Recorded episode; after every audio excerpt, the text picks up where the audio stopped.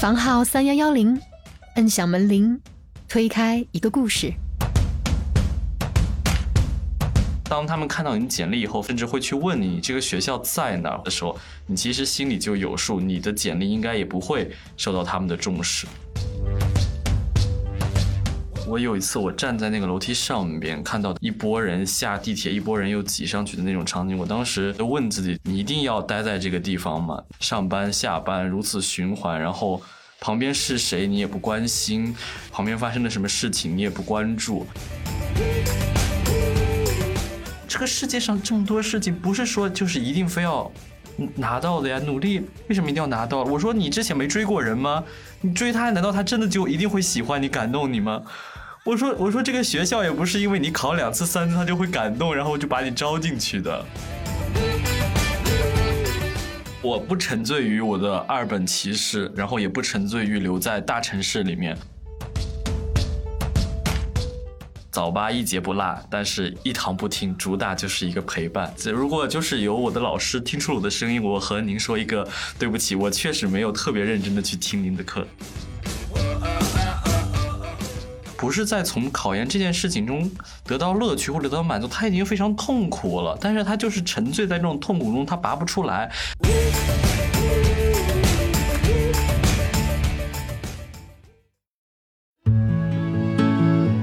嗨，小伙伴们，大家好，欢迎来到我们的播客房号三幺幺零，我是范范。呃，然后呢，欢迎一下现在在跟我连线的这位嘉宾啊，赤羽，赤羽先打个招呼。嗯，Hello，各位听众朋友们，大家好，我是赤羽。嗯哼，然后呢，咱们赤羽是一位非常年轻的嘉宾，他是我们节目应该算首位啊，不在体制内，甚至曾经也没有在过体制内，就是我们专辑不是有辞职那些吗？然后他其实是曾经都没有在过体制内的嘉宾，因为他还是一所二本学校的大四学生。赤羽给我写的一段话中啊，他说到过他自己考研失败，找工作也不顺利，和九八五和二幺幺的同学比起来呢，他也经历过一些就业歧视。所以这期呢，我们就是想来聊一聊关于我们对二本生的那些了解。来，首先请赤羽跟大家做一个自我介绍。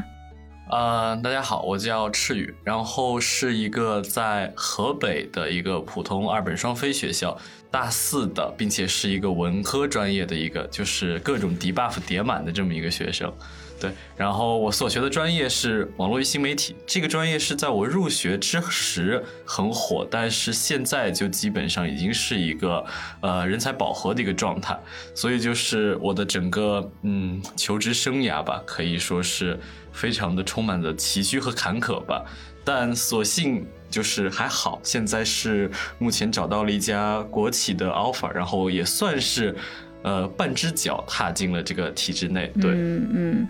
你也是本身是河北人吗？啊，我不是，我是内蒙古人。哦，然后你是现在在河北读书，然后找的这个国企在哪里呢？嗯，这个国企它是属于安徽的，安徽国资委的，但是它是在内蒙那边有项目。对我是，而且是长期的项目，我是可以一直在家那边工作的。对，嗯，就相当于可以回家了。嗯，对，高铁就一小时左右。哦，那还是哎，记得吗？前几天其实那个群里在讨论什么样的距离算是异地，然后好像说高铁只要周末能到的都不算是吧？对对对，然后这个工作就属于离家近和事儿少啊，对，但是钱就是一个正常的水准。你你已经去上班了吗？你怎么知道事儿少？呃，没有没有，就是因为应聘的职位其实就是政工员，就是管党建和工会的。管党建的工作会少吗？你你确定？哦，反正他是这么和我说的，也有可能我受到了欺骗。对，那就是有可能的。我没有这个意思。他是和我说事情不会有特别多。哦，没事，你可以先去看看嘛。我们也想知道现在的大学生在找工作的时候，听到 HR 说和实际经历的到底是不是一样的。回头请你来返个场什么的。啊，就单从这个面试来看的话，HR 的话就是听一半信一半吧。那你找工作你就只找过这一个国企吗？有找过其他工作吗？有，我找了工作特别多。我从一些呃小的私企，到一些上市的企业，再到一些国企、外企，其实我都有投过，然后也有面试过，甚至也有收到过一些 offer，然后也去实习过，就是多和丰富吧，可以说是。然后那待会儿展开讲讲，那你你你我也我也直接问啊，可能有一点就是你在找工作当中，你的原生家庭有否给到你相关的帮助啊？呃，几乎没有吧。他们更多的是给你一些信息上的负担，呃，就是他们会道听途说一些，说，哎，这个的福利待遇好，你去看一看；那个什么有呃有招岗，那个谁又在这里面工作，你去了解一下。就是他们只会告诉你一些事情，但是具体的一些信息都是要你自己去完成，但是你也其实不知道怎么去了解，就是反而其实会给你很大的一个负担和压力，因为你，呃，你并不是说对他们所说的那些东西特别感兴趣，而且就是那些信息也是需要你自己去解锁的，它不是直接摆在你面前的。好的，我听懂了。其实我问这个问题的原因，是因为很多人他们进国企啊，大家首先都是要可能家庭是会给到一些帮助的，你懂我这个意思？嗯对对对我懂所以我在讨论这个国企的时候，我们是建立在什么样的一个基础上讨论？但我听到你这个意思，我就 OK get 了。因为我父母其实他们都不是职工人员，呃，我母亲是做个体小生意的，然后我父亲是目前在乡下务农的，对。哦，明白了。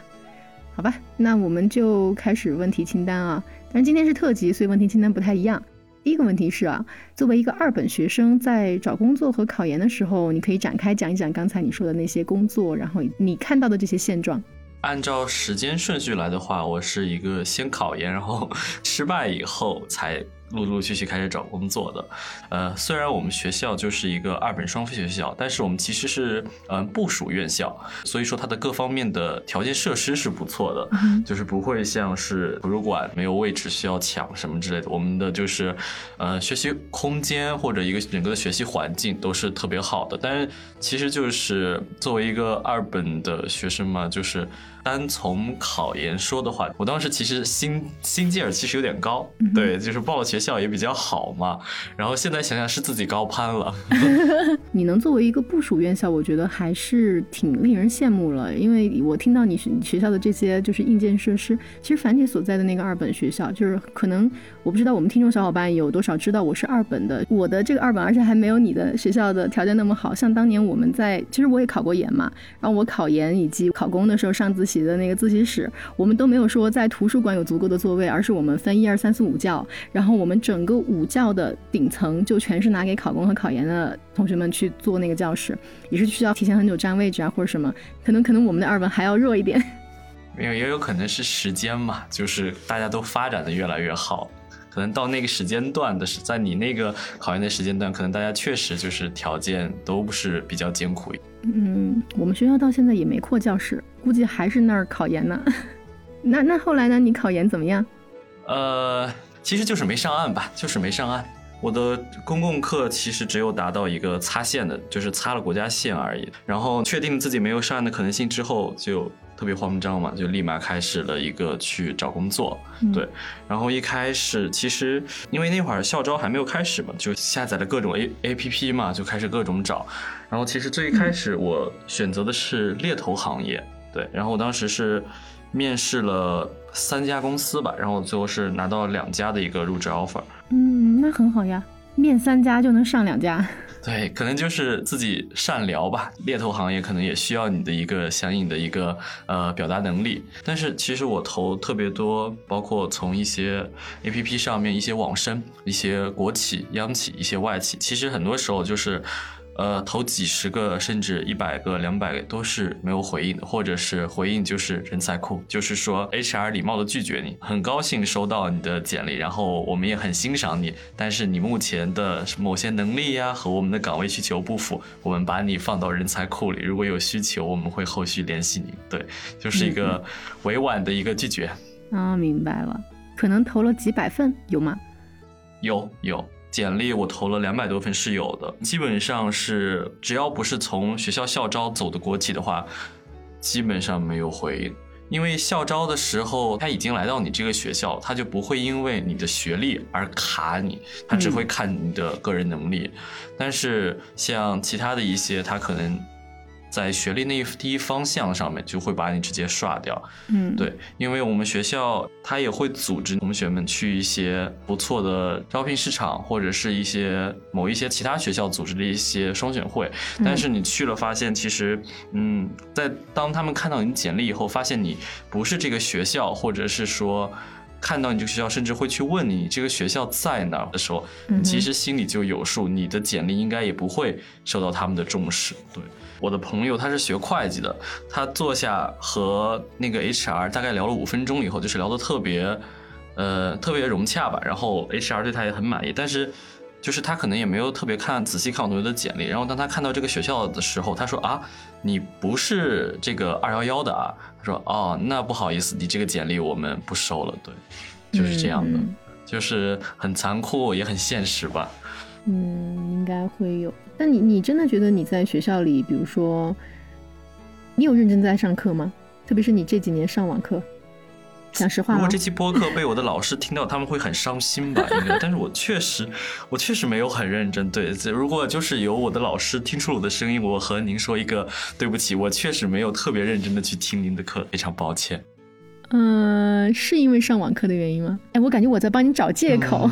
其实，其实有一部分的原因，上网课你很难去集中精力，但是。还是因为你自身的原因吧。如果你真的有很认真去对待这门课程的话，就是哪怕条件受限，你也会去认真学习和钻研的。对，对，你看我，我本来想帮你找借口，你自己都不要，真是个好学生。就是坦诚一下，就是像网上图，就是抖音上他们刷的嘛，就是早八一节不落，但是一堂不听，主打就是一个陪伴。大家就是也不听，但我也不讨，我就是陪伴。现在说说感觉。挺羞愧的吧？可能是，嗯，那那之前其实我们节目也，比如说我们那个第三期的嘉宾小明啊，他也是说，他是因为我的学校不是九八五和二幺幺，所以我才去考选调生。那后来你觉得你去投国企或者是看重考体制的这个，是因为你觉得它更公平还是怎么样？嗯，其实就是可能在求职这段时间就是非常的不稳定，包括进入私企工作以后，你才能够。真正的意识到父母口中所说的领工资很稳定，这的对你来说的一个重要性吧。因为就是在私企那段时间的工作吧，我感觉就是整个公司的包括企业文化也好，还是呃整个的一个工作制度，就是让我感到了一丝非常的不安全感和不稳定性。就是我真的有感觉，我可能。当我为这个公司做不出贡献，或者是说我家里面有事，我需要请假一段时间的时候，我可能下一秒钟就会从这个公司的名单上消失。这种不稳定和不安全感让我特别的恐慌。其实，对。那其实你还很年轻，然后你对你自己青春的这样的看法是怎么样的呢？嗯，其实我对自己的整一个看法，包括和对大城市的看法，其实是产生了一个很大的一个变化的。在高中的时候，因为是小地方读高中嘛，然后就是对于北上广这样的大城市，其实是特别憧憬的，就是也当时特别热血，就想着我一定要用我自己的青春啊，我在这个呃大城市里面留下自己的印记，就是闯出一番自己的天地。然后经过这整个大学生活的一个洗礼，再包括这疫情疫情的一个整个大环境的影响，我其实对大城市的那种滤镜，其实。有一个很大的一个破碎吧，然后我对于我的青春的看法，也就是觉得在哪儿都可以安放自己的青春，没必要一定要挤到这个所谓的大城市里面。那你觉得，如果让你去一个大城市去工作，你最担心的，或者说你最不喜欢的一个点是什么呢？嗯，其实我。就直接拿我在那个上市企业实习的经历来说，其实我在那个企业里面其实只待了不到一个月的时间，但是我在那段时间我就感觉大家就是，我只感觉整个吧，包括我通勤的时候，我特别难以接受，就是大家真的都很匆忙，特别的匆忙，然后包括整个地铁都非常的拥挤。我有一次我站在那个楼梯上边，看到大家一拨人下地铁，一拨人又挤上去的那种场景，我当时。其实内心就特别的问自己，就是你一定要待在这个地方吗？你一定要也要像他们一样每天去上班下班如此循环，然后旁边是谁你也不关心，你旁边发生了什么事情你也不关注，这个世界啊，就哎就这个城市里面的所有的一切，除了和你工作有关以外，其他东西你根本不会在意这种感觉。我其实内心感到特别的空虚和一些不安吧，就是因为可能从小生活在了一个相对比较空旷和辽阔的一个生活环境里面，大家整个的步调是相对来说比较缓慢，并且，呃，一个也是一个自自给自足的感觉吧，就是不会说是像在大城市一样这样匆忙，所以这种匆忙感其实让我的内心特别的不安，就是因为我。不想变得和他们一样，去为了追逐一个更高的职位、更多的金钱，我会感觉我的内心得不到一些平和的满足。我在做这些事情的时候，我的内心是不不够平和的，所以我就在那个时候就有了想逃离大城市的想法。嗯，对你的这个看法，我其实刚好在这两天有一个非常强烈的共鸣是什么呢？因为我刚好录这期节目的时候，我在大理。其实我是来出差，但是我在大理呢，因为之前也因为一些关系认识了很多这边的一些新移民。其实他们对于你说的一个大城市的这种看法，他们可能比你更要极端。就是我我不是说你的这种说法极端啊，就是可能去大城市卷这件事情，它本身是一个极端的一端的话，那你可能就是在拼命的往回拉，但你没有拉到底，你只拉了一点点。然后可能在大理的这些人就是把这件事情给拉满了，所以我刚好在这段时间跟这些新移民的一些交流啊，和他们的生活的看法当中，我是觉得他们可能把自己的视野的这种开阔性和之前我们聊到过的那个多样性扩展的很开的。然后你能够想到不在大城市拓展你的未来，有可能也跟你出生在内蒙古有关系吧？我我我是一个猜测啊，我其实对内蒙古的这种文化我一点都不了解。我只是在想，你是说你出生在比较辽阔的一个地方，所以有可能你是更希望自己能够在一个平静平和的，让自己内心能够静下来的地方去生活。所以我觉得可能是不是也有一点这样的关系，然后让你觉得其实你的青春是可以放回到自己的家乡的。嗯，对，其实这个关系还蛮大的，就是你在你小的时候，其实你意识不到你的家乡，包括你的家人对你的影响有多大。当你真的一个人异地处生活在一个呃城市，包括一个学校，哪怕是你工作地方，一段时间久了以后，你才会发现你身上的很多烙印，其实都和你的家乡和你的家人绑定在了一起。因为在内蒙古，它相对来说就是。地广人稀嘛，整个大情况都是这样的，所以都没有说是会一条马路上或者是一个车道里面挤那么多的人那种情况。嗯，而且我们性格里可能本身也就喜欢那种，呃，草原的辽阔，马路的宽广，甚至就是我们内蒙古人其实就是都特别喜欢海。一方面就是因为内蒙古没有海，大家渴望去看；另一方面就是海真的是和草原一样的，它都是很辽阔、很安静的。嗯嗯，我理解到这种感觉了。我今天早上我爬上了一个房顶，一个瓦房顶，就上房揭瓦的那种，然后我对着洱海大声喊了一句啊。你好，洱海。嗯，然后就是说实话，你说的这个感觉，我会在我忙碌的工作当中。我今天早上不是跟你说我忙的精神快分裂了吗？但就在这种忙碌当中，我在那个房顶可能坐了十分钟左右吧，就会有你刚才说的那种感觉。对。我其实觉得这种就是很浪漫的，就是你向洱海喊话，看似就是没有人回应你，或者是给给予你反应，但其实整片洱海，其实他们的平静和安静，其实就是在回应你，就是我们也看到了你，你在注视我们的时候，我们整整片海也其实在看着你，就是我们给予你宁静。我真的觉得这种感觉非常的浪漫，对。但你知道吗？我把对门楼顶的一个大叔给喊出来了。嗯，对呀，对呀，其实就是这样的，就是一些意想不到的效果。你当时在想，这人有神经病吗？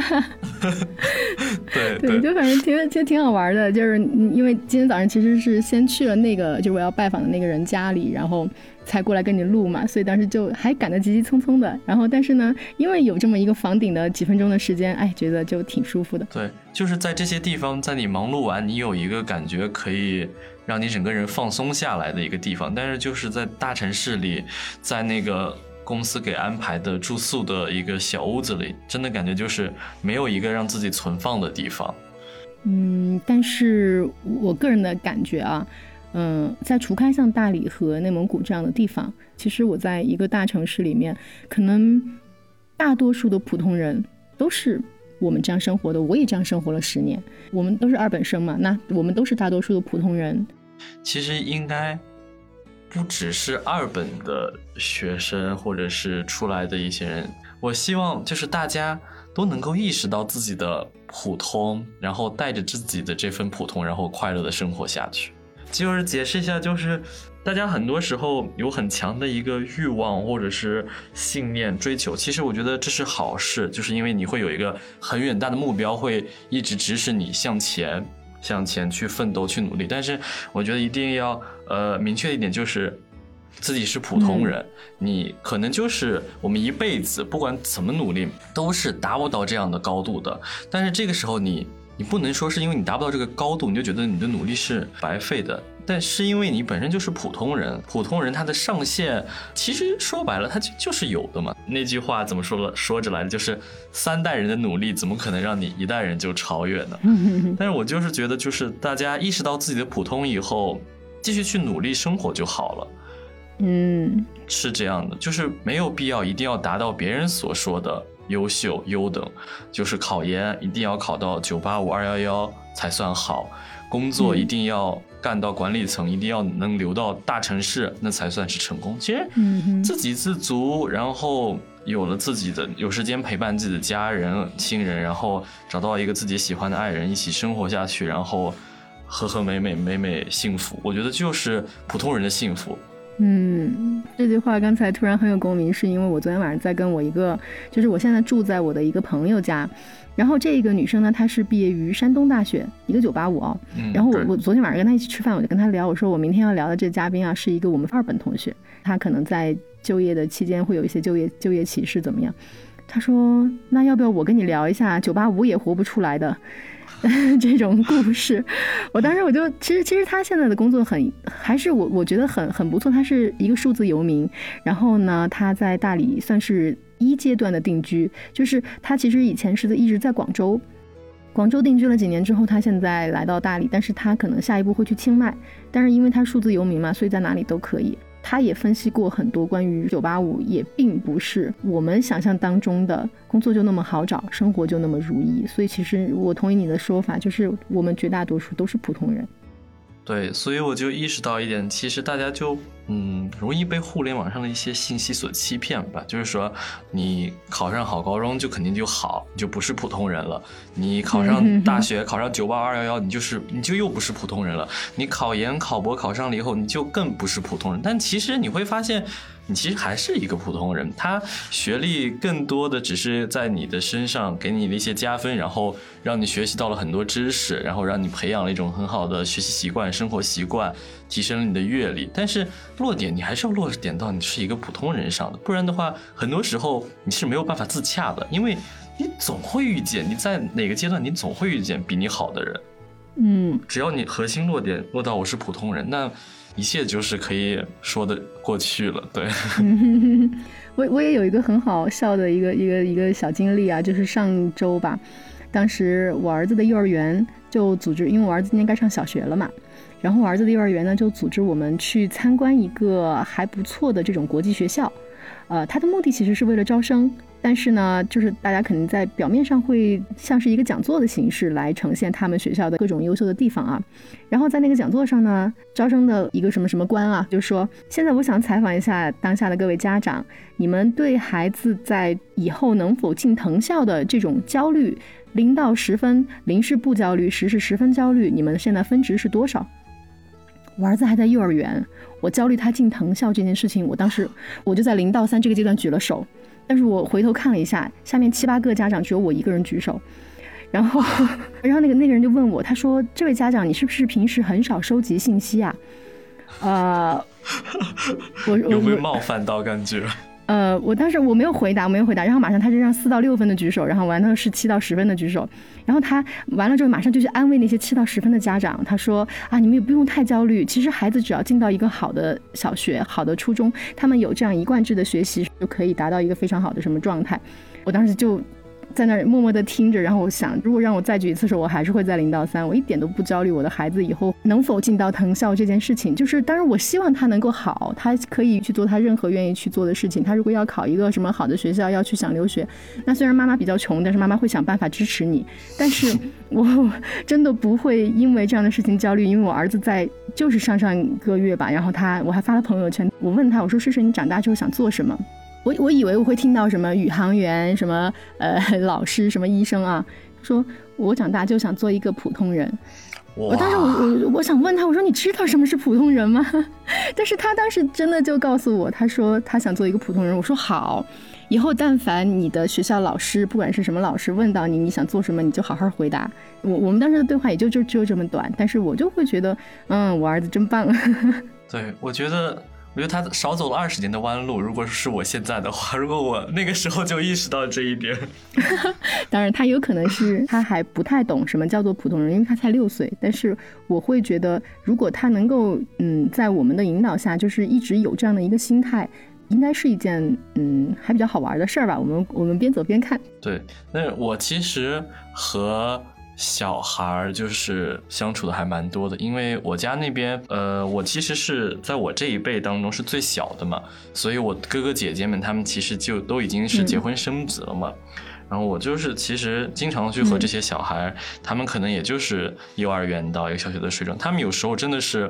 呃，特别的语出惊人，所以我觉得就是。你的小孩他说到他想做一个普通人的时候，他一定对自己所想到的那个普通人有一个你意想不到的一个定义的，对这个是可以肯定的。或许或许他对于普通人的这个定义和和我们这种，呃，就可能已经长大的人来说，可以说是可能是完全不一样的。嗯嗯，那那你找工作的这些经历当中，有没有什么好玩的事儿？就有一个特别好玩的事儿吧，但其实已经 不算是找工作，就是找到工作以后有一个特别好玩的事情，就是大家不都说找工作要骑驴找马嘛，就是照顾好自己现在的工作，你还要去看一些更好的机会。我在这个我前面所说的这家上市企业入职了以后，呃，我们周末学校其实是准备一个双选会的，原本是公司要安排我出差，我说我学校那边。论文方面有一点事情，我要回学校去，然后就请这个假。但是特别乌龙的是，我们学校这个双选会，我们公司也要来招人。哦，然后，然后我就在想，我应该就是我要不要提前去会场看一下，我怎么去避开他这个，嗯嗯，那就这个摊位嘛，或者说他周围有没有什么好的工作机会，我让别人去替我投一下。但是更好笑的是，我的老板那个什么在。当天中午的时候给我打电话说：“喂，你在学校吗？说是我现在有点堵车过不去，你先去咱们公司摊位上帮忙招一下人吧。” 我的天哪！然后呢？然后我。我当时就作为那个什么公司的一个代表，我就优先进入会场了。我找到了我的公司的一个摊位以后，我立马拿着我的简历去，趁大家还没有入场的时候，我赶快去面试，就去投了一圈。我的天呐！对，去投了简历，但其实也没有投很久，因为那边公司的助理就是打电话问我说：“你不是到了吗？那边怎么说？咱们那边会场一一直没有人。”我说：“我到，我到了，我马上过去。”过去了以后，我就开始开始招人了，然后甚至我招人，我面试别人的那张照片，还被发到了学校的公众号上面。然后可能其他的那个双选会上的那些公司就在说，这人是来玩的嘛，同同行误入。对，然后我就一直，我还要代表着我们公司的一个专业程度，我有条不紊，丝毫不乱的，我给面，我拿面试官曾经提提问我的一些奇葩问题，我去提问我。我们学校的同学们，我真的觉得我成为了我最讨厌的人。所以你刚才去那些摊位上的那一圈，就是去收集人家问题，然后拿来好在这边直接问别人的，对吗？没有，就是我是之前不是面试过很多公司嘛，所以就是有了那么一点点小小经验，就大概会问一些什么。但是其实就是当别人问到你们公司的主要业务是什么的时候，你只能是拿着你干了一个星期左右的一个浅薄的一点知识，你去把它包装的很高大上，反正就是我不紧张那就行。啊，明白明白。对，然后后续之后老板来了以后，我其实工作还没有投几，我还要和老板说，我说我今天是帮同学，他们回不来，我帮我同学去投一下简历。老板说你去吧去吧，哎，然后后续不久我就离职了。我觉得我的老板应该也猜到了。不过这个事儿我觉得也挺好玩的，就是说可能很多人都会有，就是没有你这个经历，但是都有骑驴找马的经历，还是挺好玩的。对，但我这个是真的，就是后面有人一直在盯着我看，你是在找马吗？啊，但我们领导其实还是特别好的，我也和他就是有过一段长时间的一个那么一个两个人单独的聊天，包括在我最后选择了离职以后，我们老板其实也是，老板说了一句特别的话，让我内心。特别重视一点，他说：“呃，你现在还刚好，你才来了两周，你现在离职，你幸好你没有待特别久，浪费了一个你的更多的时间。”我当时听完以后，我就觉得，哇，这个老板是有人文关怀在的。嗯，好领导。但我同时啊，我听你这样描述，我也觉得，嗯，你是一个非常优秀的人，能力非常强，就是就是应该是能够拿下很多 offer 的一个二本生。就是我，我可能能拿到一些二本生，如果有机会去竞争的一些岗位，我可能拿得到。但是如果说，因为我是二本生，所以我没有这个入场券，那我是拿不到的。嗯，我明白这个意思。不知道是我自己的问题，还是大多数的二本生都有一个这样的问题，就是可能就是信息渠道有一些闭塞吧。就是我们太专注于可能就是某些 A P P 上面的一些岗位，或者是说。呃，学校的一些老师给你发出来的一些岗位，其实就是很多信息，其实它不是不给你机会，而是你没有解锁得到。所以这个是我踩过特别大的坑。就是我给大家说一个吧，就是你只要找你现在想去的那个企业，后面加一个招聘，就一定能搜得到他们的官方招聘信息的。他们上面一定会有很多的简历的投递方式，包括他们的要求。对，这个是一定可以很明确的。找到了，然后他们是什么时候开始，什么时候结束？如果你搜没有搜到，那就说明他们没有开始，那你就可以持续关注。但是这个时候是我根本不知道的，我就不知道那种国企、央企，他们可能就是我想的是他们可能哎就直接去，呃那些更好的学校去招，他们肯定不会看你。但其实有些国企、央企他们是统一招的，他们会有一轮的笔试，这个笔试是。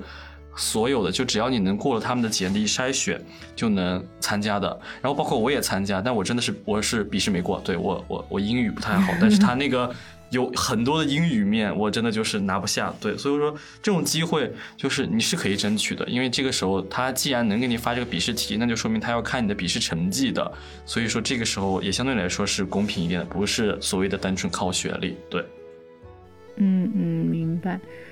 其实就是说到这个信息的渠道，其实虽然我是当年学校里有一个那个工作机会，然后加上有自己考公，但其实我也有过一些些找工作的经历哈，就是因为当时也不太确定自己未来会是什么样的时候，虽然没有像你说的那个样子去搜索，比如说某公司名字招聘这样，但是确实也有看到过一些很好的企业，甚至就是自己喜欢的那些企业，也还是自己给自己设限的关系哈，就是因为觉得不行，他们肯定是看不上我们的，所以我真的是厌恶过自己，为什么？高考的分数就那么低，其其实如果今天不是跟你聊这一期哈，我甚至可能都快忘了我曾经有过对自己的高考分数的厌恶，甚至会厌恶自己觉得没有考上一个好学校。而且这件事情应该是发生在我第一次就是产生想辞职的想法，就是大概在一三一四年，我刚刚工作头两年的时间那个时间段，可能是因为后来就是我很强烈的自我和解过，所以我忘了当时有过这样的一个自我厌恶的这个过程。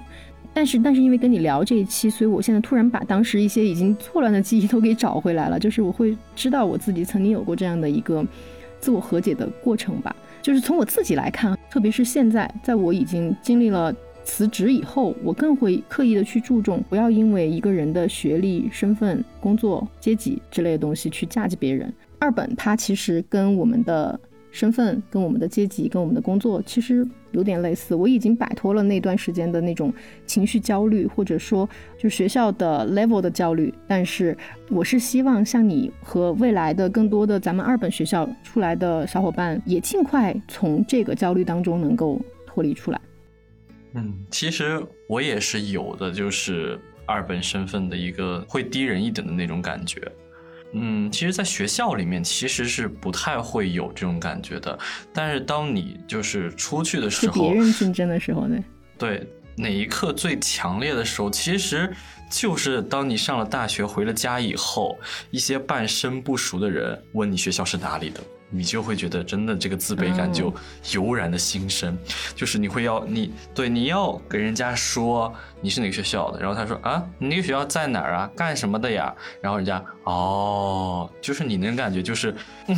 你懂，就是有一种尴尬和一种自卑感对在的对，就是因为他们可能了解到的学校也不多，所以他们可能更耳熟能详的。知道那一点，但是如果你这个时候你说，哎，我念个大学是二幺幺九八，人家说哇，那人家不管怎么样，人家就觉得很厉害，对他们就是就是这种时候，我觉得自卑感是最强的。然后我是在什么时候嗯和解的话，其实是在和我父母的有一次聊天的情况下。嗯，其实我没有像很多大学生一样，就是觉得他们说疫情这这三年占用他们最宝贵青春的期间。其实我对于这个疫情，我还觉得他给我一个蛮不错的经历，就是我陪了我父母特别长的时间。真的，我在家的时候我就有想，其实自从我们上从小学开始上学开始，我们从来没有过和父母。真的就是一直待在一起的一个月、两个月这么长的时间内，我们每天要上学，他们每天要上班，我们接触的时间可能只有晚上，然后包括周末两天，假期你可能又要出各种的补习班，他们依然还是要上班。但是疫情真的是把全家人全部都聚到了一起，大家每天有了更多的时间去交流、去了解彼此。在那个时候，呃，我的父母其实就说过一句话，他们说，当时。我查成绩的查高考成绩的时候是在外边和朋友一起查的。我回去的时候就是没有没有特别好嘛，因为我觉得二本嘛，也就是当时那个线按照去年来说的话，应该是上不了一本线的。我当时就。特别难过，我就没有和父母说。他们问我成绩怎么样，我就说不想说，就有点不太好。然后我妈说，当时她和我爸就没睡着，说一晚上他们俩在商量，说这完蛋了，这以后这估计是个专专科都念不上了，就是没学上了。这估计就是，我说我说你们当时其实对我的指望就是就就是就是很普通吗？就是没有觉得就是想让我更高。他们说他说他们当时说对你的目标其实就是有专科就好，有本科都算赚。那个时候我突 对那个时候我突然就已经和解了，就是我在想，其实我最觉得可能让他们失望的人，他们好像并没有失望，那我为什么反而要用这种东西来绑架我自己呢？就是我父母他们都没有觉得我儿子，呃，上了一个二本，他们觉得很丢人，他们都觉得很好，那你又有什么感觉到丢人的呢？因为可也有可能是因为我当时我高中的时候，我真的属于那种就是。不算是那种特别认真学习的人，包括模考呀那种，我真的都是那种挑心情做，就是我不想做，我就考场上我就直接开睡了。所以我的模考成绩其实即使一直都不特不是特别好，但这种情况我可能没有和父母说，父母也他们也不敢问，所以他们可能一开始对我的心理预期就比较低，然后他们就是也非常的自洽。那我当时就觉得说，那我也就自洽好了嘛，就是干嘛非要就是自己一个人来这里。被困扰很久呢，对，我好羡慕你走出来的这个时间啊，那么早，因为其实我都忘记了我爸爸妈妈他们对我的看法，就是他们会，他们他们肯定会觉得，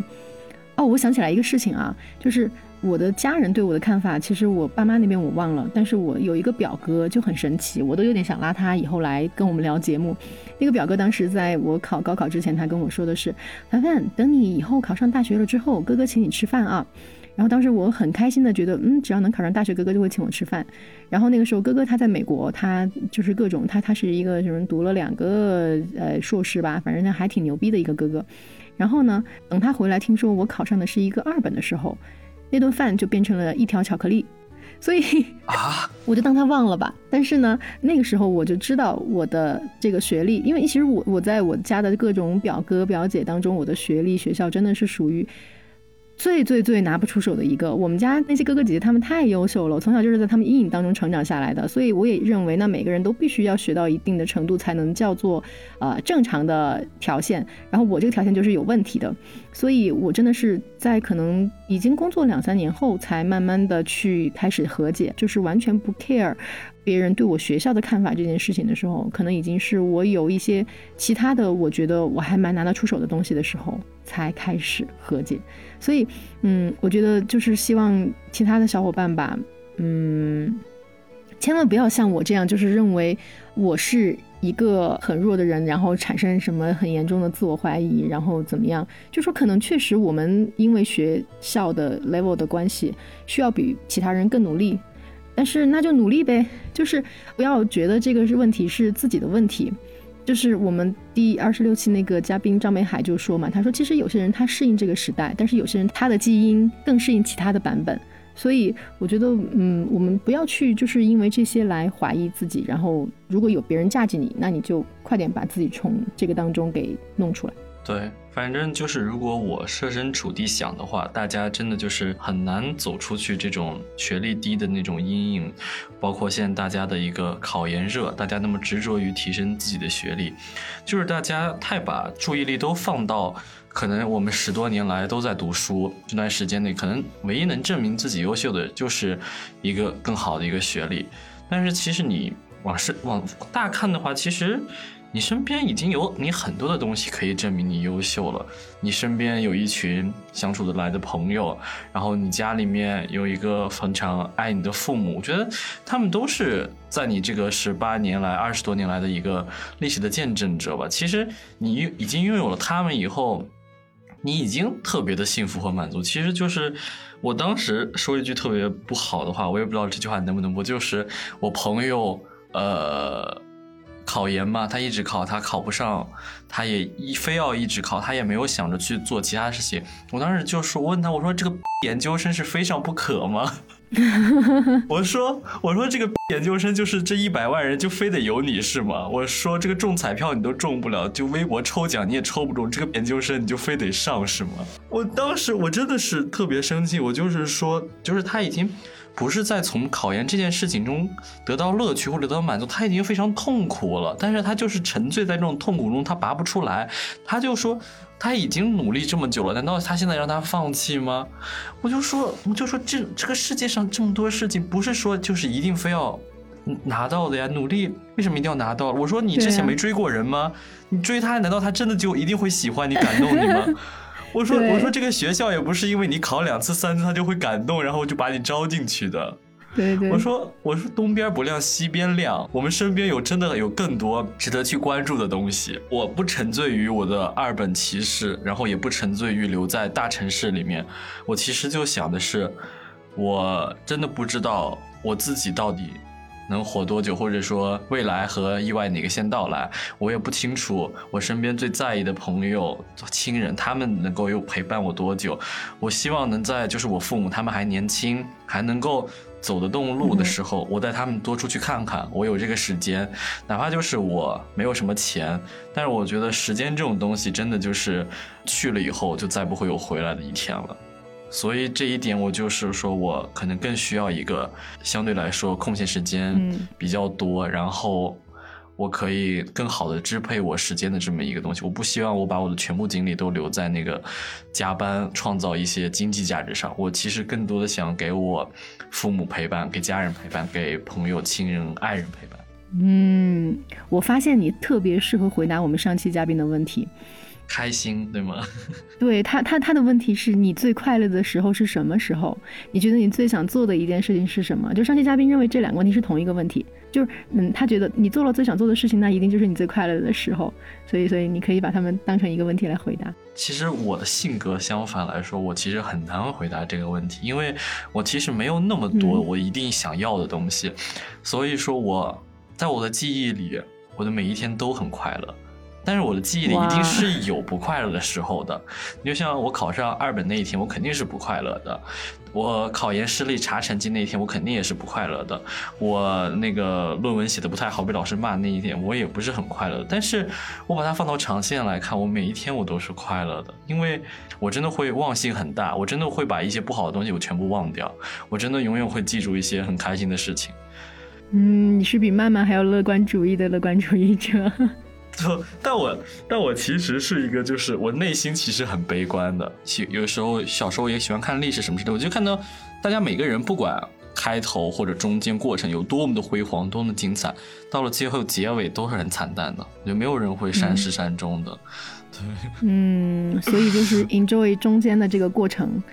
对，就是因为可能最终的内核都是悲剧的色彩，那我既然反正最终都会落到那么一个结局，那过程不如让它更快乐一点。最快乐的事情其实没有，我都每天我都过得我觉得很快乐，它总有快乐的地方，所以说就是我很难去去取舍，就是我记忆中往前检索都是每天感觉我都笑得很开心，就是我会哭也会难过，但是总体来说我都笑得挺开心的，所以但我想说最近做的特别想做的一件事情就是，嗯，这个其实我已经想很久了，就是在我今年正式工作以后，过年回家的时候。拿着钱去带父母去挥霍的时候，哇哦，真好！就是可能也也不会有特别多的钱嘛，但是你就是那个时候，就是真的可以，就是拿给父母去挥霍，因为他们也不会真的会把你的钱花完。但是那种真的就是自己赚的钱去拿给父母花的那种感觉，我现在想想我都觉得特别高兴。对你的那个场景，我都想象的觉得都会很高兴。对，真的太棒了，太棒了！期待看你发那天的朋友圈啊。对，是这样，因为我的我的父母，我父亲其实很像那种中国传统式的父亲，就是一定想想自己多吃苦，自己吃苦不重要，就是给自己的子女提供最好条件，有苦我也不说。那我母亲。就不是那种传统式的母亲，就是说我我这不吃不喝都是为了你，你一定要出息啊，什么什么之类的。我母亲就是那种，也是会和我就是开玩笑相处成朋友之间，就是我和我父母。就是可以说是加一个引号的，没有尊重。我们真的是会相互指责、相互谩骂，但不会骂的很难听那种。对，肯定是不会的，但一定会就是更像是一个在一个平等的位置上去交流的的。对他就会和我说，他说你赶快找工作，你考不上研就赶快找工作，找到工作了你就那个什么，好好养活好自己。他说我前半年的时间已经都给你和你父亲，我赶快要享受我的生活了，所以你再也 赶快不要给我钱，不要来打扰我。这个妈妈真酷，对我妈就是那种，我妈就是说她真的已经，她她每天真的很像年轻人一样。她说她这个班真的一天都不想上下去，她真的很想退休，然后就想出去玩。说她就说，但是我是她现在身上唯一阻碍，因为我没有确定下来，我不确定我工作拿拿到手里，就是她哪怕现在我签了三方以后，她还是特别不安全，她还是希望我去考编考公，就是完完全全的稳定下来，就是她。不用再为我去操心，对，嗯，但我觉得这个事情你可以好好跟你妈妈聊一聊。其实你已经完全不用她操心了。对，但是父母嘛，我觉得为人父母真的就是几十岁操几十岁的心，永远有操不完的心，我觉得是这样的。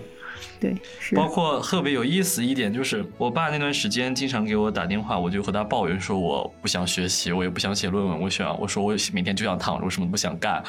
我说叔叔，我啊，真的一天都待不下去了。我父亲真的会很认真的，他会理解的很认真。他那段时间以后，我就感觉他有点不对。他真的每天晚上都给我打电话，问我今天情绪怎么样。他会说：“你看看咱们现在最近啊，国家大事，多少外国来咱们中国访华。你看咱们当时刚建国，弱国哪有外交？现在的成果不都是靠努力打拼下来的吗？你今天不努力，你明天你就会被别人欺负。到时候父母不在了，你一个人被欺负，你怎么办？然后我其实。就特别搞笑，就是我我我就和他说了，我说我不想学，我不想努力，我不想干，我真的只是在和你抱怨，我只是在和你情绪宣宣泄。我第二天我该干嘛，我真的会干嘛，我真的不会就是躺不平的。但他们真的会很当真，然后会很害怕你真的就就是以后再什么都不干了。他们其实不是害怕你一无呃一无是处，让他们担心没有面，他们是真的很怕，当他们老了以后没有人去照顾你。是，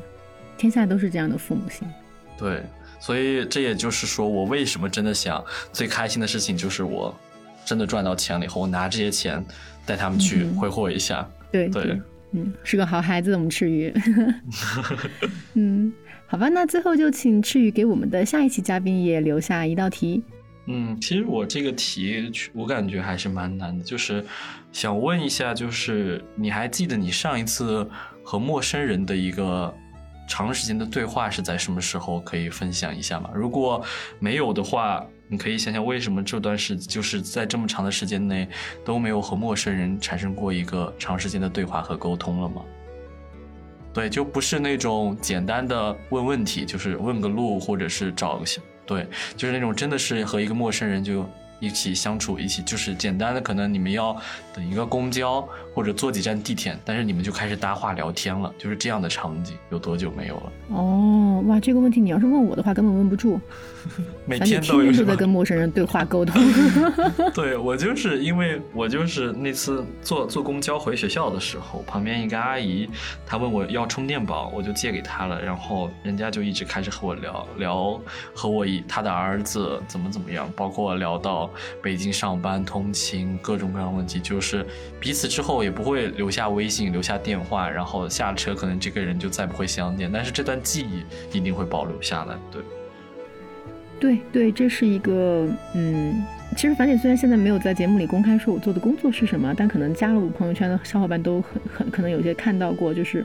我每天都在跟不停的跟陌生人有很多很多的沟通，但是我们的这种连接其实非常的有趣。我我是觉得，当人和人之间能够保持一定程度的信任去沟通的时候，